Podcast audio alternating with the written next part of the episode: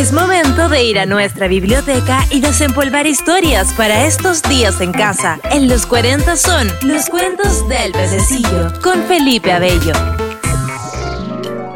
Hoy, Caperucita Roja y Abuela, Detectives Privadas, por Paz Corral. Había una vez una jovencita a la que todos conocían como Caperucita Roja debido a que siempre vestía una capa de color rojo tejida por su abuela. Caperucita y su abuela pasaban mucho tiempo juntas, se llevaban muy bien, fíjate. Tenían los mismos gustos, pay de limón, leche con chocolate y ver muchas series de mm, detectives. Series de detective, ellas se la veían entera.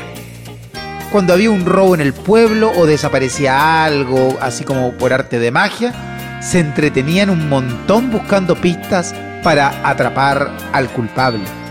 Y como varias veces lograron descubrir quién era el ladrón, se mandaron a hacer unas chapitas que decían Caperucita y abuela, detectives privadas. Un día que estaban en casa de la abuelita investigando quién había robado todas las zanahorias del huerto, sintieron unos golpes en la puerta. ¿Cuál no sería su sorpresa que al abrir la puerta se encontraron, adivina, con el mismísimo lobo, ese que hace algunos años había tratado de comerse a la caperucita y a la abuelita. Ahora pedía ayuda desesperado y dando lástima. La abuelita corrió a la cocina a buscar un vaso de agua con azúcar que dicen que ayuda a calmar los nervios e hizo pasar al lobo. La abuelita, amable como siempre, intentaba no mirar la cara que ponía su nieta, advirtiéndole, acuérdate de lo que pasó la última vez que éste entró a la casa. La caperucita suspiró, después respiró hondo y emitió un largo om, como le habían enseñado en clases de yoga. Y solo entonces, con su dulce voz, le preguntó al lobo, ¿Qué haces aquí, lobo? El lobo apretó la mano de la abuelita y a punto de ponerse a llorar otra vez, dijo, Tengo susto, un leñador me busca todas las noches porque cree que soy el culpable de no dejarlo dormir. Justo en ese momento, alguien golpeó la puerta y al oír que volvían a llamar, la abuelita pensó que debía instalar un timbre para que los posibles clientes se anunciaran más fácilmente. Cuando por fin abrió, no pudo evitar lanzar un grito de sorpresa. ¡El leñador! De un solo salto el lobo se escondió detrás de la caperucita. Abuelita, necesito su ayuda, dijo el leñador. ¿Qué dijo? respondió un poco perdida la abuela. Caperucita viene y le tiene que decir, dijo que necesita su ayuda, abuelita. Con amabilidad, la abuela hizo entrar al leñador y antes de que se le ocurriera darle una leche con chocolate que tenía en la cocina, Caperucita exclamó, A ver, ordenemos el cuento. ¿Qué está pasando aquí?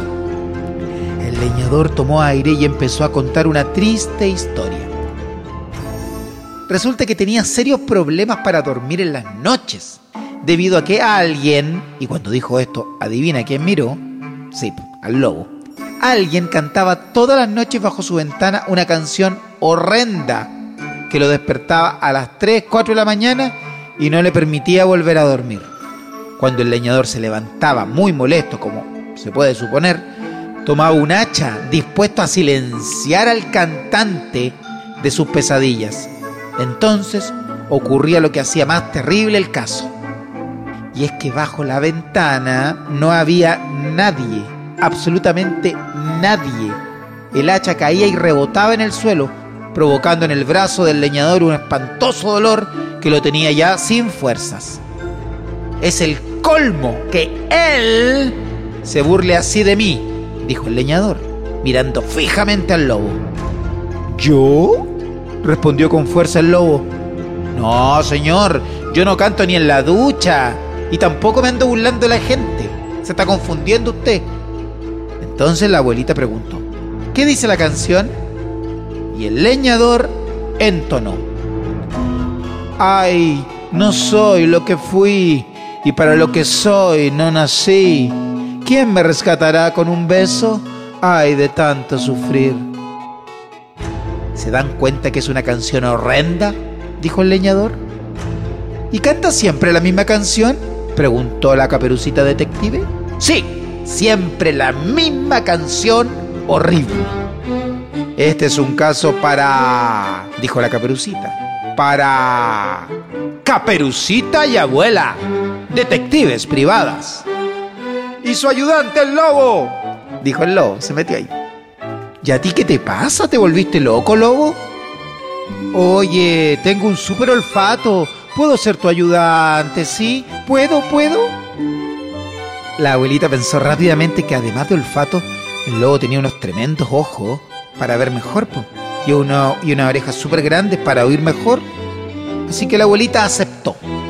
Pero a Caperucita el no se le quedó atravesado en la garganta y se tomó lo que quedaba de agua con azúcar porque sintió que le estaba empezando a dar un ataque de nervios. Pero bueno, donde manda abuelita no manda caperucita, así que los tres se fueron en busca de algunas pistas. Por acá, dijo caperucita, encontré agua bajo la ventana. El lobo olfateó y dijo con voz muy seria, es agua estancada, o sea, de un estanque. Ah, hay un estanque en la orilla del bosque. El agua debe venir de allí, dijo la abuelita. O sea que canta mojado, preguntó el leñador. Quizás por eso canta tan horrible. ¿Viste que no era yo? ¿Viste que no era yo? dijo el lobo. El lobo le tenía pánico al agua desde que el leñador lo había tirado al río. Ya te imaginarás por qué. Es raro. El que canta viene de la laguna y dice que no nació para lo que es y que un beso lo salvará. Mm, decía la abuelita, especulaba la abuelita. Creo que estoy entendiendo lo que pasa, pero para estar segura, esperemos que llegue la noche. Fueron a la casa del leñador y se echaron a esperar dispuestos a cualquier sacrificio con tal de aclarar este misterio el misterio de la canción horrenda. Mientras la abuelita roncaba y los otros tres sufrían con sus ronquidos, el lobo se levantó precipitadamente. Oye, ¿oyeron eso? ¿Oyeron eso? ¿Qué cosa? respondió el leñador somnoliento. Unos saltitos justo debajo de la ventana. Y ahí se escuchó. Ay, no soy lo que fui y para lo que soy no nací. ¿Quién me rescatará con un beso? Ay, de tanto sufrir. El lobo y el leñador y la caperucita corrieron hacia la ventana, despertando a la abuela. Esta también se levantó de un salto, pero cuando miraron afuera no había nadie, absolutamente nadie, solo un poco de pasto mojado. Algo brilla ahí, ya. miren, algo brilla, dijo la caperucita. Allí, efectivamente, en el suelo, había una pequeña y diminuta corona dorada. ¡Oh! exclamaron todos al unísono. Ya tengo la solución, dijo la abuelita, poniéndose la corona en el dedo meñique. Era una corona chiquitita. Caperucita, el lobo y el leñador miraron a la abuela con cara de interrogación. Acompáñenme, dijo la abuelita, y se puso en marcha hacia el estanque. Al llegar al estanque, la abuelita se detuvo y miró a sus compañeros y dijo, ¿Quieren conocer al misterioso cantante? preguntó la abuelita mientras señalaba con el dedo meñique a un sapo que estaba sentado sobre una roca en la mitad del estanque. El sapo, que miraba a su alrededor, dio un salto enorme y otro y otro y otro más, hasta que llegó a los pies de la abuelita. Sí, dijo mirando el suelo. Yo soy el que canta en las noches bajo la ventana del leñador. Fue lo único que se me ocurrió para llegar a ella. Suspiró mirando a la caperucita. ¿De llegar a quién? Preguntó la caperucita, mirando para todos lados. El sapo la observaba fijamente con ojos de enamorado. ¿A mí? respondió asombrada. ¿Qué te pasa? ¿Es que todos se volvieron locos hoy? dijo la caperucita. Dame un beso y romperás el hechizo, dijo muy seguro el sapo. Soy un príncipe encantado, te cuento. Fui, fui embrujado por una malvada bruja. Dame un beso, repitió, y me casaré contigo. Entonces la abuelita decidió intervenir y le explicó que la caperucita era muy joven para casarse todavía, no estaba en sus planes, ni siquiera con un príncipe convertido en sapo. Además, tú necesitas el beso de una princesa, y la caperucita, te digo, no lo es, dijo la abuelita. Al sapo se le vino el mundo abajo. ¿Qué voy a hacer ahora?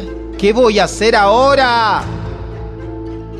Mientras el leñador, que ya había identificado su problema, decidió irse y abandonar al grupo.